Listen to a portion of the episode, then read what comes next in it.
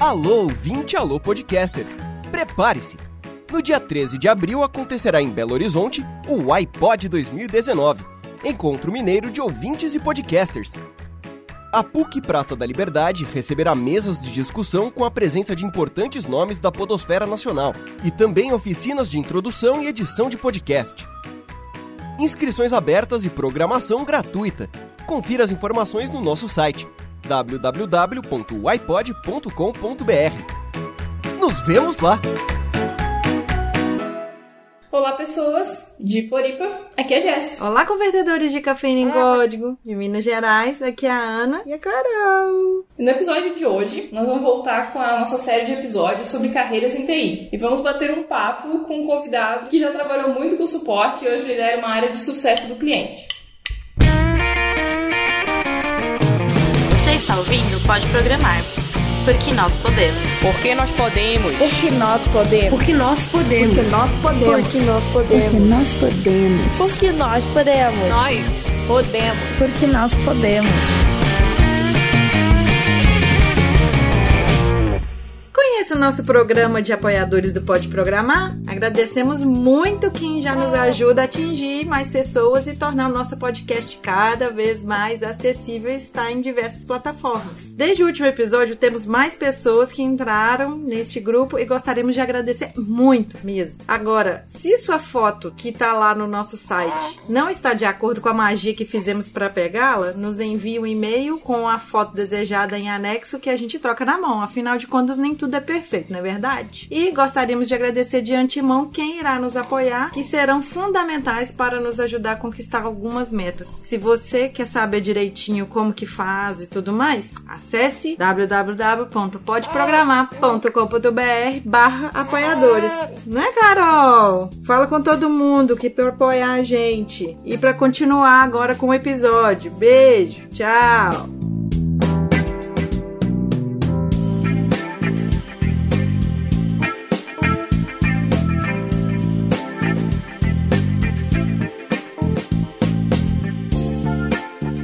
Então, pessoal, esse é o segundo episódio depois que a Ana saiu de licença e hoje eu vou conduzir a entrevista sozinha. Ai, que desafio. E o meu convidado de hoje, ou nosso, que também é o convidado da Ana, é o Francisco Teston, ou Chico. Chico, pelo amor de Deus. Não chamem ele de Francisco. Ele pode se apresentar melhor do que eu apresentá-lo. E aí, galera, tudo bem? Eu sou o Chico. Hoje eu trabalho como Head de Sucesso do Cliente na Mobiliza. Eu conheço a Jéssica há bastante tempo, né? Porque a minha graduação é na área de gestão de TI. A gente se formou junto. Depois disso, eu fiz umas pós-graduações, umas coisas meio loucas, assim. Uma pós-graduação em design, uhum. uma pós-graduação em processos. Desde o começo, eu já comecei a trabalhar com governança na área de suporte, né? Nunca trabalhei na operação de suporte em si, mas sempre trabalhei com governança de suporte, já trabalhei com gestão dos processos da área de suporte e também acordos de serviços com suporte. E hoje, bom, o suporte está dentro da minha área, né? Então, tô mais que acostumado aí a lidar com suporte e com os programadores e a relação é, e... deles conosco. Você hoje é líder do sucesso do cliente. Exato. E quem não sabe o que é sucesso do cliente, porque essa palavra é super nova no Sim. mercado e tal. É, sucesso do cliente é uma disciplina basicamente nova, né? Que ela traz uma cultura para as empresas de olharmos para o nosso cliente do ponto de vista de sucesso. A gente não ficar preso simplesmente nos processos internos e começar a ver, beleza, qual o desafio do nosso cliente e a gente enxergar que a gente atendendo aquilo que o cliente precisa, a gente fazendo nosso cliente crescer, a nossa empresa consegue crescer também, certo? Sim. Porque a empresa, nosso cliente crescendo, eles vão ter mais, digamos assim, mais dinheiro também para contratar mais serviços nossos e a gente consegue crescer junto com eles. Então é uma nova vertente que hoje em dia em algumas empresas tem suporte dentro, em algumas empresas tem relacionamento, em algumas empresas tem pós-vendas, tem uhum. implantação, varia bastante de empresa para empresa, certo? E hoje lá na Mobiliza a gente tem inclusive suporte dentro, que é meio é meio contraditório, né? Exatamente. Talvez não seja uma prática tão comum de mercado. Exato, não é uma prática tão comum, mas geralmente empresas que estão começando, né, não tem tanta investimento para fazer numa área de sucesso do cliente, então acaba tendo que acumular algumas funções. É, até mesmo porque investir na área de sucesso do cliente já é uma novidade. Exato, exato. Então, então uma empresa confiar nessa área já é um pouquinho mais difícil. A gente traz o suporte, mesmo porque eu adoro suporte. Então, a primeira coisa que eu fiz quando entrei na Mobiliza foi dizer: suporte é meu. Sim. Hoje tu tem uma equipe, né? Então não trabalha sozinho. Sim, sim. Hoje o nosso time conta com quatro pessoas, a gente tá crescendo aí para cinco, temos vagas. pode divulgar, não pode, desculpa. pode, pode. É só procurar o, o Chico depois ele vai dar os contatos para vocês. E essas pessoas que trabalham contigo, elas são analistas, eu imagino, de suporte? São, elas são analistas de sucesso do cliente, no caso, que realizam também atividades de suporte, né? E uma coisa que, basicamente, em termos de suporte, o que, que a gente enxerga que é a função delas? Uhum. Atendimento, atendimento aos clientes. Uhum. No caso da Mobiliza, via telefone, via e-mail, barra ticket, né? Com uhum. uma ferramenta para isso. Sim. Hoje em dia no mercado tem várias. Hoje em dia a gente utiliza Movidesk, gosto muito, recomendo, inclusive. Uhum. Mas outras concorrentes têm Zendesk, Topdesk, 0800net. É, eu trabalho com Zendesk. Zendesk é uma das mais famosas que tem no mercado é, para isso, é a Zendesk. Além de atender, né, algumas empresas possuem chat também para fazer esse atendimento, algumas fazem via videoconferência, enfim, os meios são vários. Uhum. Mas sempre é atendimento, resolver dúvidas, resolver problemas dos clientes. Basicamente isso. É. E lógico que a gente espera, né, lá na Mobiliza eu comento isso bastante, que os analistas de suporte, os analistas de CS no meu caso, mas nas antigas empresas, eles também desenvolvam a área, no sentido de desenvolver esse processo de atendimento, melhorar ele cada vez mais e as próprias ferramentas que eles têm. Isso sem contar que, convenhamos, hoje em dia, se tu não dá uma atenção especial para aquele cliente que tá com uma raiva, né, de você, digamos assim, atendimento, geralmente é uma situação mais complexa pra gente lidar. Se você não dá um atendimento eficaz, a probabilidade do seu cliente sair falando mal de você é muito grande, né? É, e a gente tem muito ouvinte que tá começando na área, não conhece muita coisa. Também tem gente que começou no suporte, depois quer ir pro desenvolvimento. Sim. Tem bastante casos tem assim. Tem bastante. E como que é assim a formação dessas meninas que trabalham contigo? Ou o que que tu indica assim de formação para esse pessoal? Assim, o que que eles podem ter de skills, por exemplo? Assim, quais são as qualidades que tu espera? Porque tu contrata o pessoal para trabalhar contigo nessa área. Né? Sim, com certeza. Então... Em termos de formação, assim, não existe nenhuma formação específica. Lógico que dependendo da área de negócio da empresa é interessante ter uma determinada formação. Então, se você vai trabalhar numa empresa que presta serviço de marketing, tipo resultados digitais, é interessante até talvez você não ter uma formação relacionada a essa área. Uhum. Ou na minha empresa, que a gente presta treinamentos corporativos, é interessante ter alguém que conheça um pouco sobre isso. Mas não é o caso, por exemplo, das duas gurias lá que atendem suporte lá com a gente. É, uma tem formação em design, outra em sociologia, nada a ver. É, por um lado tem, né? Porque lidar com pessoas. É, por um lado tem. Mas, assim, de qualquer forma, geralmente, se tem formação em TI, já é bem visto para suporte. Eu já trabalhei numa empresa que na área de suporte só tinha engenheiro, que era uma empresa de software para engenharia. Então, né, fazia sentido, Faz sentido, né? Mas o que mais importa mesmo são as soft skills, que a gente chama as habilidades, né? Uhum. Que são, inclusive, um pouco mais difíceis da empresa desenvolver. Uhum. Porque conhecimento sobre o negócio dá para ensinar. Sim. Agora, ensinar comunicação interpessoal, por exemplo, é um pouco mais complicado. Ensinar a pessoa a ter uma boa didática, que é muito importante pra gente ensinar o cliente como proceder, né? Não, Isso. Ou, ou, ensinar a escrever, por exemplo. né? Que, tipo, é a formação básica da pessoa. Exato. Você pode aprimorar, né, com o tempo. Eu já sou uma pessoa adulta, não, não tive uma formação boa e agora tô tentando aprender a escrever melhor. Porque no suporte você tem que escrever, né? Normalmente e-mail, você tem que, nem que seja por uma ferramenta de ticket, você tá sempre respondendo o cliente. E quer queira, quer não queira, quando você tá respondendo um ticket, é a imagem da empresa que você tá levando. Exato. Então, se você comete erros de português, é a imagem da empresa que você está levando. Lá na nossa empresa, que é uma empresa que mexe com educação corporativa, de jeito nenhum a gente pode tolerar erros de ortografia e gramática, digamos assim. Então, comunicação escrita e oral são extremamente importantes. Uhum. Facilidade com tecnologia e por isso muita gente da área de TI acaba entrando nessa, né? É importante por quê? Porque a gente tem que conseguir visualizar a dificuldade do cliente lá do outro lado. E às vezes a gente faz atendimento lá na Mobiliza para ensinar o cliente a utilizar PowerPoint, que nem uma ferramenta nossa, mas eles gostam do nosso atendimento, então eles ligam pra gente para pedir ajuda. É, até pra usar, sei lá, o Chrome, você não sabe usar o Chrome, eu tenho que, sei lá, abrir uma aba anônima às vezes Limpar o cache. É, limpar Nossa, o limpar cache o cache é... Ah, o senhor só precisa limpar o cache. Só pessoa... limpar o cache. É? O que, que é isso? é importante, lógico, a gente tem que conseguir entender o lado da pessoa, saber ouvir o que ela precisa, né? Não Sim. pode ser aquelas pessoas que não ouvem e saem dizendo, porque muitas vezes o suporte é ouvir e entender a situação da outra pessoa do outro lado. Às vezes é tipo o padre, né? Fica só ouvindo, ouvindo, ouvindo. Sim. Tem algumas empresas também que ter línguas distintas é importante, então. É, no caso da, da Resultados Digitais, né, que é onde eu trabalho, tem isso. A gente tem uma área de suporte, por exemplo, só para países latinos. Então, normalmente são pessoas que falam espanhol. Ou então para os mercados que falam inglês. Então, tem um suporte para esse pessoal. Então, dependendo da empresa, se você vai trabalhar numa multinacional, por exemplo, isso faz bastante diferença. Exato. E até numa multinacional, já conhecer um pouco dos produtos da empresa é interessante, se tem disponível no mercado, né? Sim, sim. Aproveitando, assim, geralmente as pessoas acabam entrando, ah, não tenho muita formação, não tenho experiência, as pessoas acabam entrando naquilo que a gente chama de nível, né? De. Nível 1. Normalmente, para quem já conhece, já trabalha numa empresa de TI ou que tem envolvimento, é falar de níveis, né? Então, ah, o cara lá que não tem experiência nenhuma é nível 1. E o cara que tem um pouquinho mais de experiência em nível 2 até chegar no nível 3. Uhum. Quando a gente fala de gestão de serviços em TI, a gente tem a ITIL, né? Que é um manual de boas práticas sobre gestão de serviços de TI. E ela diz que o ideal é que não seja toda essa galera, nível 1, 2, 3, especialistas junto com pessoas juniores para atender o cliente direto. Uhum. Porque senão não vai ser tão produtivo, né? Sim, não. não então, o que geralmente se faz é, você tem nível 1 para um atendimento, então essas pessoas de nível 1, elas têm que ter uma habilidade de comunicação e relacionamento muito melhor. E essas pessoas, caso elas não consigam resolver o incidente ou a dúvida, né, o problema, elas entram em contato aí com o nível 2 e até com o nível 3. Geralmente, nível 3 já são desenvolvedores, são programadores. É, onde eu trabalhava anteriormente era assim, a gente tinha um nível 1 que era bem assim, básico, atendia telefone, esse tipo de coisa. A gente ia pro nível 2, que era tipo um estagiário, tentava resolver, já era dev. E por último chegava, tipo, em mim, assim, era tipo assim, ninguém mais sabe o que fazer.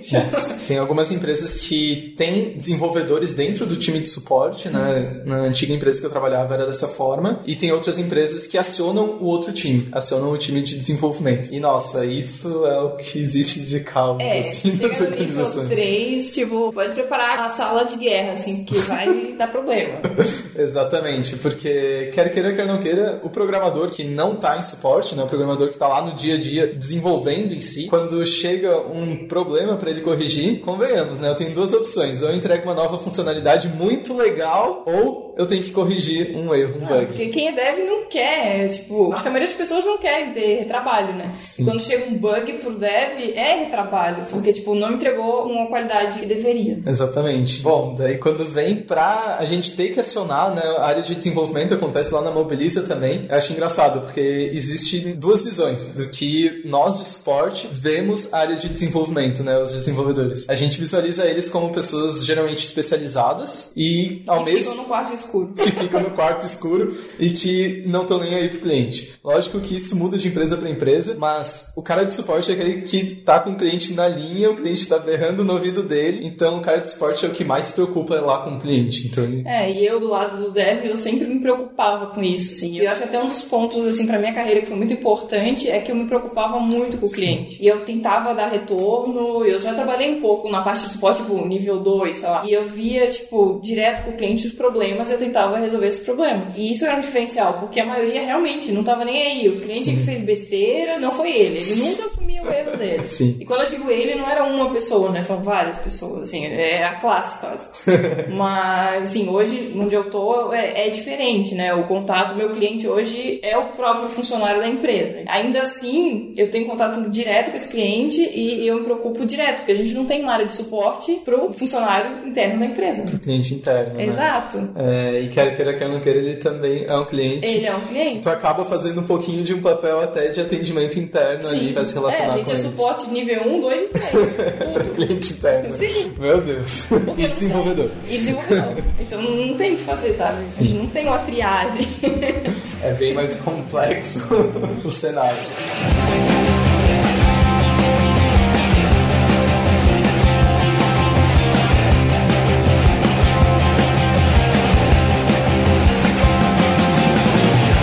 O que que a gente costuma dizer, assim, em termos de suporte, é que justamente por isso que hoje a minha área é uma área de sucesso do cliente, né? Pô, sucesso do cliente, toda empresa tem que olhar para o sucesso do cliente, não é só a área de sucesso do cliente, é todo mundo, até o administrativo financeiro tem que pensar nisso. É, no caso da RD, é uma das nossas seis regras, vamos dizer assim, né? É a nossa cultura. Cliente em primeiro lugar. Tudo decisões têm que ser tomadas, tem que ser pensando primeiro no cliente. Exatamente. E isso não é só quem tá lá na ponta com o cliente. Então não é só o suporte, não é só o CS. Tem que ser também o desenvolvedor. Mesmo ele não tendo contato direto, ele tem que estar tá olhando para isso. É, por exemplo, aquele ticket que é aberto e fica uma semana passando em todos os setores da empresa, sabe? Isso não é sucesso. Sim, com certeza. Porque, tipo, as pessoas não pararam para dar atenção devida para aquele ticket, sabe? Então... Mas, por outro lado, também, eu até queria entender, porque essa é a nossa visão de suporte, né?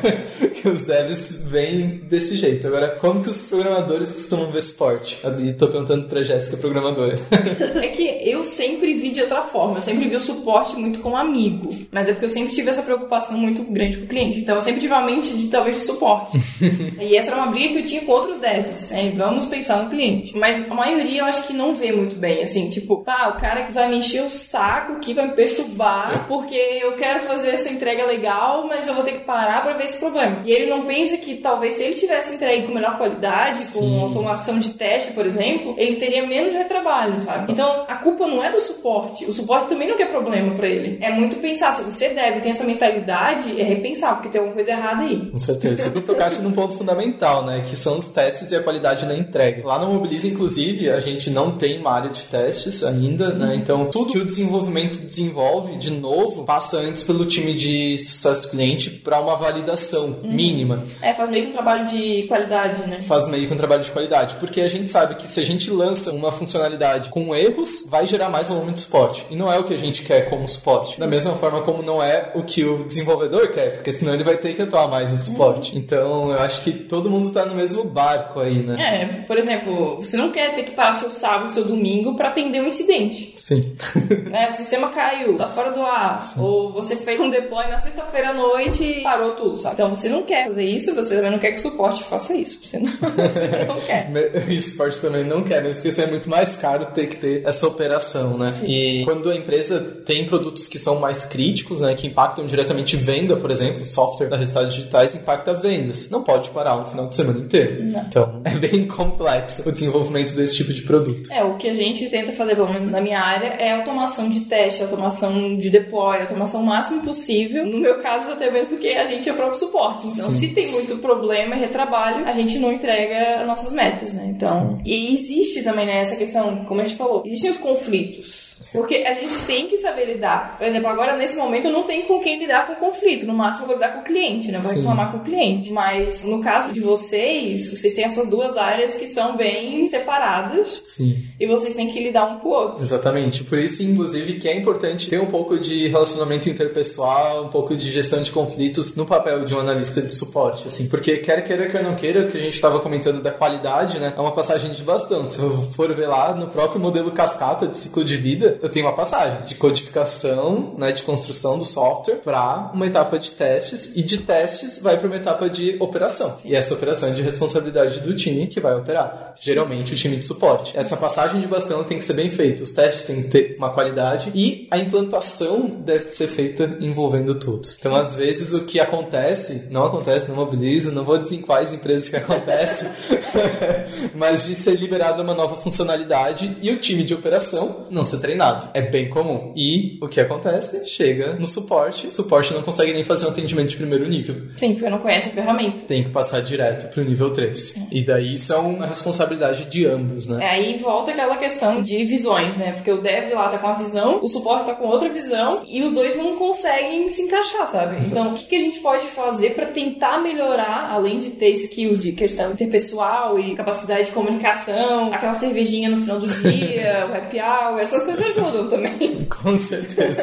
e uma coisa também que é muito importante nesse caso é ter SLAs, que a gente chama, né? Acordos de níveis de serviço muito claros. Sim. Então, tem um acordo de nível com o teu cliente de prazos, por exemplo, e um acordo com as áreas de desenvolvimento também de prazos. Sim. O que geralmente é um pouco complexo, porque você definir o prazo que você vai fazer uma correção complexa não é tão fácil assim é, também. Normalmente vai envolver a equipe de dev, porque para eles passar prazo, análise do que tem que ser feito. Com certeza. Ele já tá falando de um problema crítico crítico e mais complexo do que, sei lá, um botão, né? Mas quer queira, quer não queira, é o dia a dia de todo time de não, suporte, é. todo time de desenvolvimento, né? Então é importante realmente ter esses processos bem definidos. É, e não importa o tamanho da empresa. Você vai encontrar problema tá, num, num acento que foi escrito errado, que ele vai ficar lá no backlog, né? Tipo, é uma atividade para ser feita, backlog, por tempos, meses, e ninguém vai arrumar o assento, porque tem outras prioridades. É, exato. Mas além disso tudo, assim, de ah, a gente investir nessa passagem de bastão, a gente ter um treinamento para o time de suporte, existem algumas técnicas que a gente pode utilizar no desenvolvimento para reduzir o volume de suporte também. E reduzir o volume de suporte num sentido de tornar a experiência do cliente mais agradável com o software. Então, hoje em dia, a gente fala muito de UX, CX, é, Customer Experience, User Experience, é. experiência do nosso usuário com o nosso software. Então, produto tem que estar tá muito ligado nisso, porque ele é o principal responsável. Empresas um pouco menores que ainda não têm um time de produto, não têm um time de designers, quem acaba tendo que fazer isso são os desenvolvedores. E eles têm que ter, digamos assim, até um pouco de conhecimento relacionado a isso. E entra aquela coisa do dev que faz mil coisas, né? Sim. né? E ele no final não faz nada. Sim. Porque, tipo, a gente veio de uma formação em gestão de TI, a gente teve disciplinas de UX. Bem pouco, né? Pois é, não, é nesse que eu quero chegar. Eu ia dizer nada, na realidade. Nada. Isso que a gente não é Sim. de formação de dev, nossa formação de gestão de TI. Ou seja, é pra conhecer um abrangente de tudo, mas não é pra conhecer nada, no final das contas.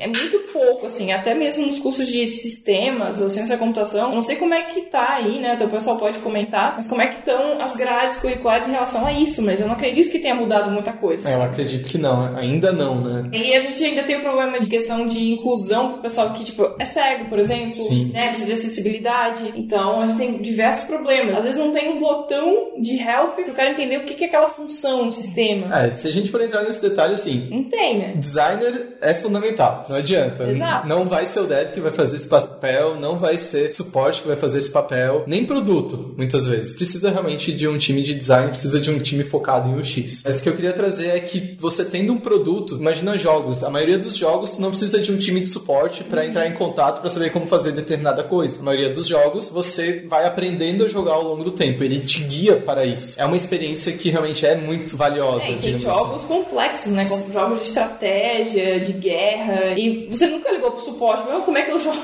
Exatamente, nem teve uma etapa de implantação, de onboarding, né? É. A gente aprendeu. Por quê? Porque é investido nesse user onboarding em termos de produto. Sim. O que é algo que as empresas estão começando a olhar um pouco mais para isso. Vamos só fazer aqui um parênteses do user onboarding. User onboarding, de uma forma mega resumida, são os primeiros passos do teu cliente com a tua ferramenta. Tem algumas empresas que fazem esse user onboarding, esses primeiros passos de forma guiada pelo software, o próprio software vai guiando os passos. Uhum. E tem algumas empresas que têm uma etapa de treinamento, tem uma etapa de demonstração para que o cliente consiga realmente utilizar o software. É, vai depender muito da complexidade, né, do produto. Por exemplo, a RD tem uma Sim. etapa de onboarding bem definida, até porque o produto dela é específico e precisa do amadurecimento do cliente. Então, o cliente não precisa só saber como apertar o botão, ele tem que entender o que ele está fazendo como negócio, né? Exatamente. E mesmo essas empresas que têm software mais complexo, hoje elas estão investindo em user onboarding para que os trials eles sejam mais efetivos. Uhum. Então, Zendesk, por exemplo, é uma ferramenta super complexa se a gente for configurar tudo. Uhum. Só que se você entra no site dele e solicita um trial, você tem a impressão de que você consegue configurar toda a sua plataforma de gestão de atendimento, de suporte em poucos cliques. Por quê? Porque eles investiram num user onboarding guiado para que o cliente atingisse um primeiro sucesso rápido. E isso é muito mais barato do que ter pessoas, por exemplo, fazendo atendimento nível 1. Com certeza. É claro que a gente tá falando assim de empresas muito grandes, são empresas gigantes, né? Zendesk é gigante. Mas o que a gente tem que fazer também é pensar o que, que os grandes estão fazendo, o que, que a gente pode aprender com isso. Exato, a gente consegue trazer algumas pequenas técnicas é. para as nossas empresas, né? De visualizar os primeiros passos do cliente dentro do nosso produto, se realmente é fácil de utilizar ou se não é. Fazer uma análise, né, daquelas dúvidas mais recorrentes, o que, que elas estão acontecendo tanto, possivelmente por conta de alguma dificuldade que o cliente tenha com o nosso produto. E conseguir ajudar o time de produto ou o time de desenvolvimento a priorizar as demandas, as melhorias, com base no que, que o cliente está tendo mais de dúvida, está tendo mais sugestão. Que quer queira, quer não queira, quem está em contato com o cliente direto, né? E quem paga a tua conta, no final das contas, é o cliente, né? Quem Exato. paga do salário. Exatamente. Quem paga o salário de todo mundo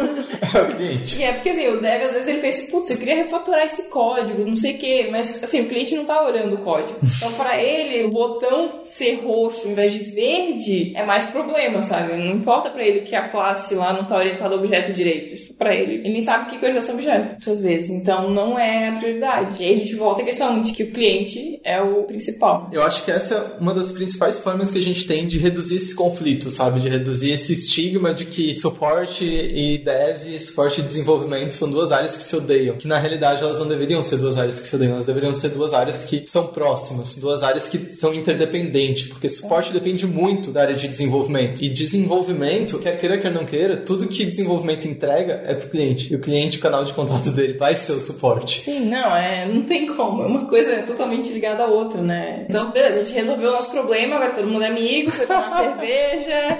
Fácil, fácil assim, né?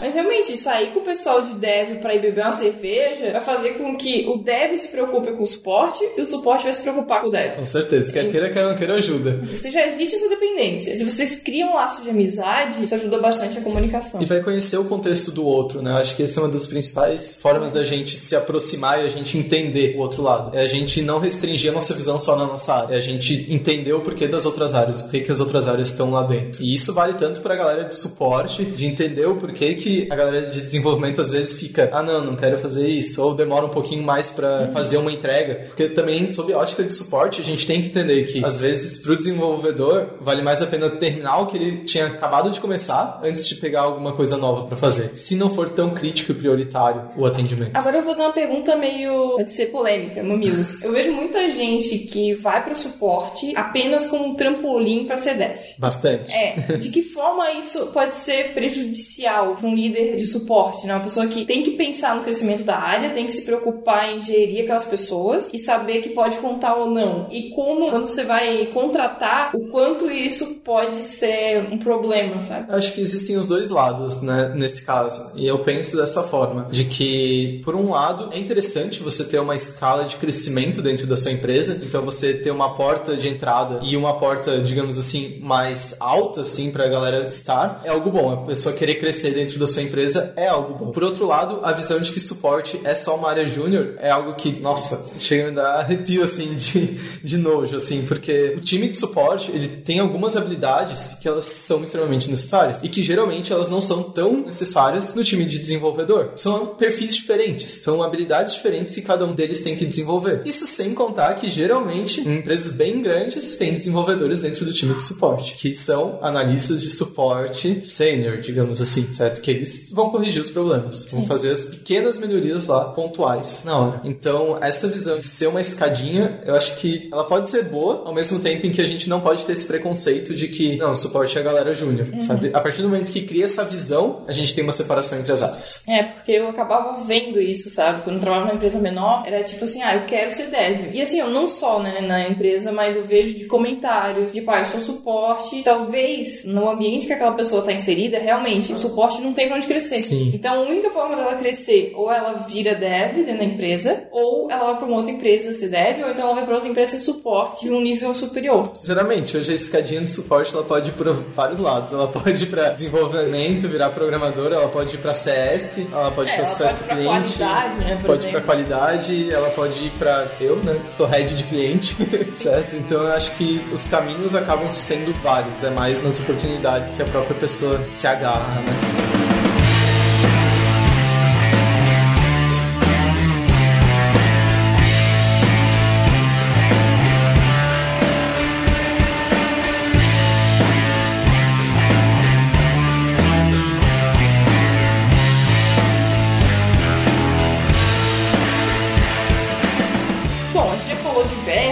Coisas, já falou da área, desafios, problemas, skills e tudo. Eu tô ouvindo esse episódio, gostei, achei interessante, percebi que eu tenho algumas habilidades que podem ser utilizadas. Posso começar nessa área de suporte e o sucesso do cliente, assim, né? Sim. Primeiro, yay, você gostou desse episódio. Já fiquei feliz. Bom, existem vários caminhos, né? Eu costumo dizer que você até estudar sobre tecnologia vai ser algo importante para você trilhar esse caminho. Hoje em dia se fala muito sobre ITIL para gerenciamento de serviços, então suporte. Já tem muitas empresas que exigem uma certificação ITIL fundamental. É, eu nunca tirei essa certificação porque ela é cara Mas ela só tem essa certificação, ela só tem a opção paga. Essa certificação sim. da ITIL sim. Mas ela é em português, existe no Brasil. Tem essa certificação em português. Hoje ela está sendo revista na versão 4, certo? Uhum. Então ainda não foi lançada a versão 4 em português, se eu não me engano. Mas daqui a pouco já vai ser lançada com certeza. Porque aqui no Brasil é um dos grandes polos nessa área. Então sempre vai ser traduzido muito rapidamente. Então, gente- o Brasil é uma referência de suporte a nível mundial. O Brasil é uma referência em certificação de gerenciamento de serviços em nível mundial. Com relação ao suporte, eu não vou colocar minha mão no fogo pra isso não, tá? É, a maioria dos materiais que a gente acaba lendo é em inglês. Sim, tecnologia, a gente acaba lendo tudo em inglês. Exato. Mas assim, eu nunca tirei essa certificação, mas ao mesmo tempo eu já fiz vários cursos relacionados à IT, porque você pode ter, digamos assim, um certificado de participação no curso. né? Algumas empresas exigem certificação, outras você tendo conhecimento é o suficiente. É o caso lá da Mobiliza. A gente avalia pelo conhecimento mesmo das pessoas. Então, tem curso na T-Exames, na Udemy, tem cursos específicos para você se certificar mesmo, mas Normalmente dá em curso de graça na internet. tem curso de graça na Tem internet. apostila de graça. Tem apostila de graça. Vídeo no YouTube. Você pode ser autodidata pro curso ITIL Fundamentals, que é o primeiro, você Uhum. pode ser totalmente autodidata. Pros cursos intermediários e avançado, daí você já começa a ter que ter um treinamento oficial, digamos assim. E Mas provavelmente é muito mais caro. tem alguns que não são tão caros assim, tem na faixa de 200, 300 reais. Ah, é. Comparado com um curso na área de tecnologia da informação, não é tão caro assim. Lógico que é AD, né? Se você for fazer presencial, vai ser bem mais caro. É, em companies, essas coisas assim. É Exato. caro. Mas é uma trajetória, assim. A ITIL, ela começa no fundamental, ela tem várias certificações intermediárias, até você virar um ITIL expert, Uhum. vai bastante tempo e exige até uma experiência para você. Mas o mercado tem poucos ITIL expert ainda, então geralmente quem tem essa certificação já é um nível de liderança dentro das empresas. Então se você quer começar a estudar ITIL desde o começo, tem alguns blogs também que são muito bons, referências, né? Resultados digitais, referência sempre em relacionamento e Eu juro que atendimento. esse episódio não é patrocinado. Mas não adianta, gente. Eu que venho de sucesso do cliente é uma das referências para É, no isso. Brasil é referência né, em marketing digital e sucesso do cliente. Exato. Tem blogs também das próprias empresas que têm ferramentas de gerenciamento de serviços, então blog da Zendesk, blog da Movidesk também, eles sempre têm conteúdos interessantes sobre isso. Com relação a livros, eu até tava pensando assim, que livros que são ideais para eu começar, né? Tem livros focados em atendimento, tem livros focados em suporte mesmo, um pouco mais didáticos, mas um dos livros que mais me marcou foi o livro da Disney, que é O Jeito Disney de Encantar Clientes, em que você aprende um pouco sobre como a Disney Tem essa fama, né, de tudo perfeito lá. Você não vê os cabos, você não vê o fio, você não vê o Mickey bêbado. Exatamente, exatamente. E se a gente parar pra pensar, são muitos funcionários e eles conseguem ter essa fama, essa cultura pra todos os colaboradores. Então, eu hoje, sendo gestor de uma área, é muito difícil ter e manter essa cultura de atendimento, de olhar pro nosso cliente em primeiro lugar. É, e a cultura, querendo ou não, ela é uma das coisas mais importantes de uma empresa e uma das coisas mais difíceis de manter dentro da empresa. Porque você manter, né, tudo bem, você tem uma empresa de 10 pessoas, até pode ser que seja fácil de manter a cultura. Não é? Ainda assim, não, ainda não é, mas em teoria é mais fácil de uma empresa com mil pessoas. Sim, com certeza. Então, quando você tem mil pessoas, você precisa de treinamentos internos, você precisa manter aquelas pessoas no mesmo trilho. Sim. E isso tem que ser algo recorrente. Se a- os fundamentos e a cultura não estão bem fixos na cabeça das pessoas e no como elas agem, cara, tipo, a tua empresa não vai conseguir seguir os objetivos dela. Vai ser difícil. Sim, vai ser muito mais difícil. Muito mais difícil. É por isso que eu digo até que sucesso do cliente é um desafio cultural, porque a gente tem que transformar a cultura da empresa para olhar para o sucesso do cliente. É um trabalho de empatia, né? A gente fala tanto de empatia. Você tem que pensar que aquela pessoa ali, ela tá perdendo o tempo dela ligando pra uma empresa porque o serviço que ela quer usar, ela não consegue usar por algum motivo. Ela deu o dinheiro dela, o tempo dela e confiou na sua empresa. E aí o que você faz em troca? Você tipo, ah, você já me deu dinheiro, não quero mais saber de você. Sim. Sabe? Qual que é a chance disso dar problema? E- é, exato. Hoje a gente consegue acompanhar vários cases muito legais de suporte, digamos assim, de Nubank. Tem vários cases de, ah, o cliente ligou com problema com o cartão, o cliente comeu o cartão, o cliente comeu o cartão. O cliente comendo cartão. Não, o cachorro do cliente comeu o cartão e Nubank foi lá, enviou um brinquedinho pro cachorro, né? Quer queira, quer não queira, hoje a gente tá numa transformação de suporte, ele tem até impacto em marketing, né? Porque, quer queira, quer não queira, essa história que eu tô falando aqui já foi divulgada para milhões Sim, de é uma mídia pra pessoas. todo mundo. E foi um atendimento de suporte. É, o Twitter eu acho que foi muito inovador nesse ponto, né? Hoje ficou até um pouco chato como as empresas lidam com isso. Elas todas querem ser descoladas, muito legais, mandar GIF, não é mesmo, Chico? o Chico é o rei dos GIFs, então ele gosta de responder os clientes com GIF. Eu adoro, mas espera, tem um ponto aqui. Tem um contexto. A maioria dos meus clientes eu não respondo com GIF, né? Porque quando a gente tá atendendo o cliente, quando a gente tá se relacionando com o cliente, a gente tem que entender muito bem sobre ele antes da gente poder ser mais descolado. E as empresas no Twitter acabam sendo mais descoladas porque é, é o público que eles encontram é, lá, né? O problema é que às vezes as pessoas no Twitter ficam irritadas porque a empresa já chega sendo descolada sem conhecer o cliente. Ele supõe que porque tá no Twitter, o cara tá pronto para receber um GIF, sabe? Exato. E às vezes ele tá irritado, ele tá horas tentando resolver um negócio por telefone, aí ele vai reclamar no Twitter e o cara vem com um GIF, sabe? aí ele, ah, pega esse GIF e. sabe?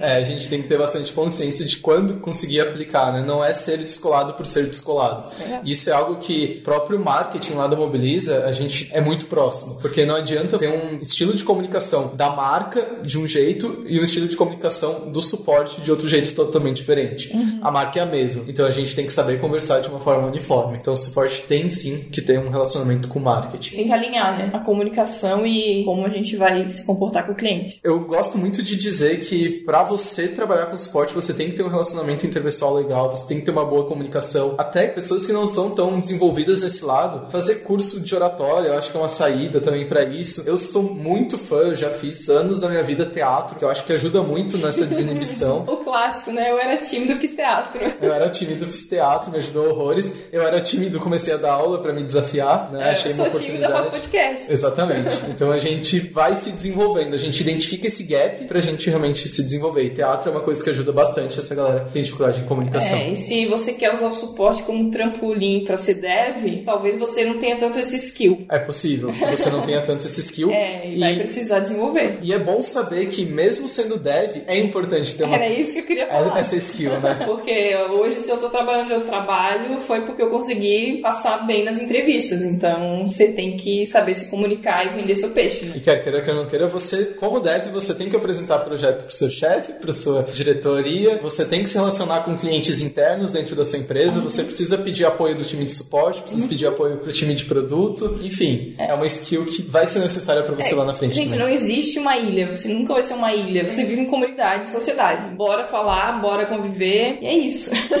Falando em social, onde é que a gente encontra? Onde que vocês me encontram? Na Mobiliza, todo segunda a sexta. Não, tô brincando. Vocês conseguem me encontrar no LinkedIn, no Instagram, eu acho, não tenho muitas redes sociais. É, depois a Jéssica coloca, eu acho que aqui embaixo. É, eu vou botar no post. é, não sei de qual é minhas redes sociais. É, é podcast, né? Não tem aqui embaixo, ah, é assim, né? No blog. Vai ter os links, mas é só procurar Francisco. Francisco e Teston, que você me acha no LinkedIn. E Chico Teston, se eu não me engano, você me acha no Instagram. Instagram é onde ele é descolado. No Instagram eu sou descolado. No LinkedIn. Sério? É mais ou menos, veja bem.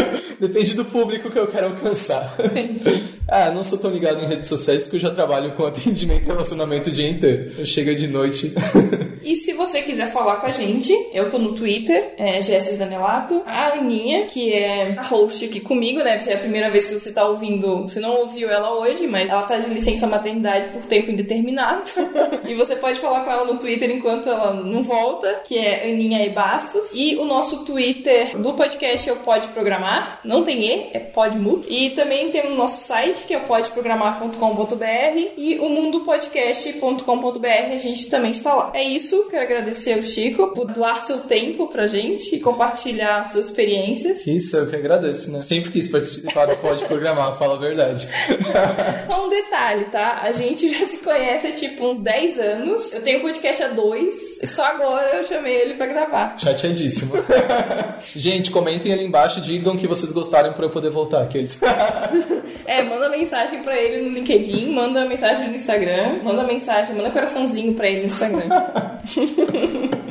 Muito bem. E tem vaga lá pra tua empresa? Tem, tem vaga na Mobiliza, estamos contratando. Temos vaga para desenvolvedores, temos vaga para analista de sucesso do cliente também, temos vaga. Hum. E quem quiser se candidatar, acessa lá o sitezinho www.mobiliza.com.br, tem lá os nossos formulários já para preencher com todos os dados. Mas, se quiser achar um caminho direto, aí citar o podcast, só mandar e-mail para chico.mobiliza.com.br também. Beleza, então. E é isso, pessoal. A gente dá adeus agora aqui. Até o próximo episódio episódio. E vamos ver se a Ana volta no próximo. Vem, Ana! tchau, tchau, pessoal.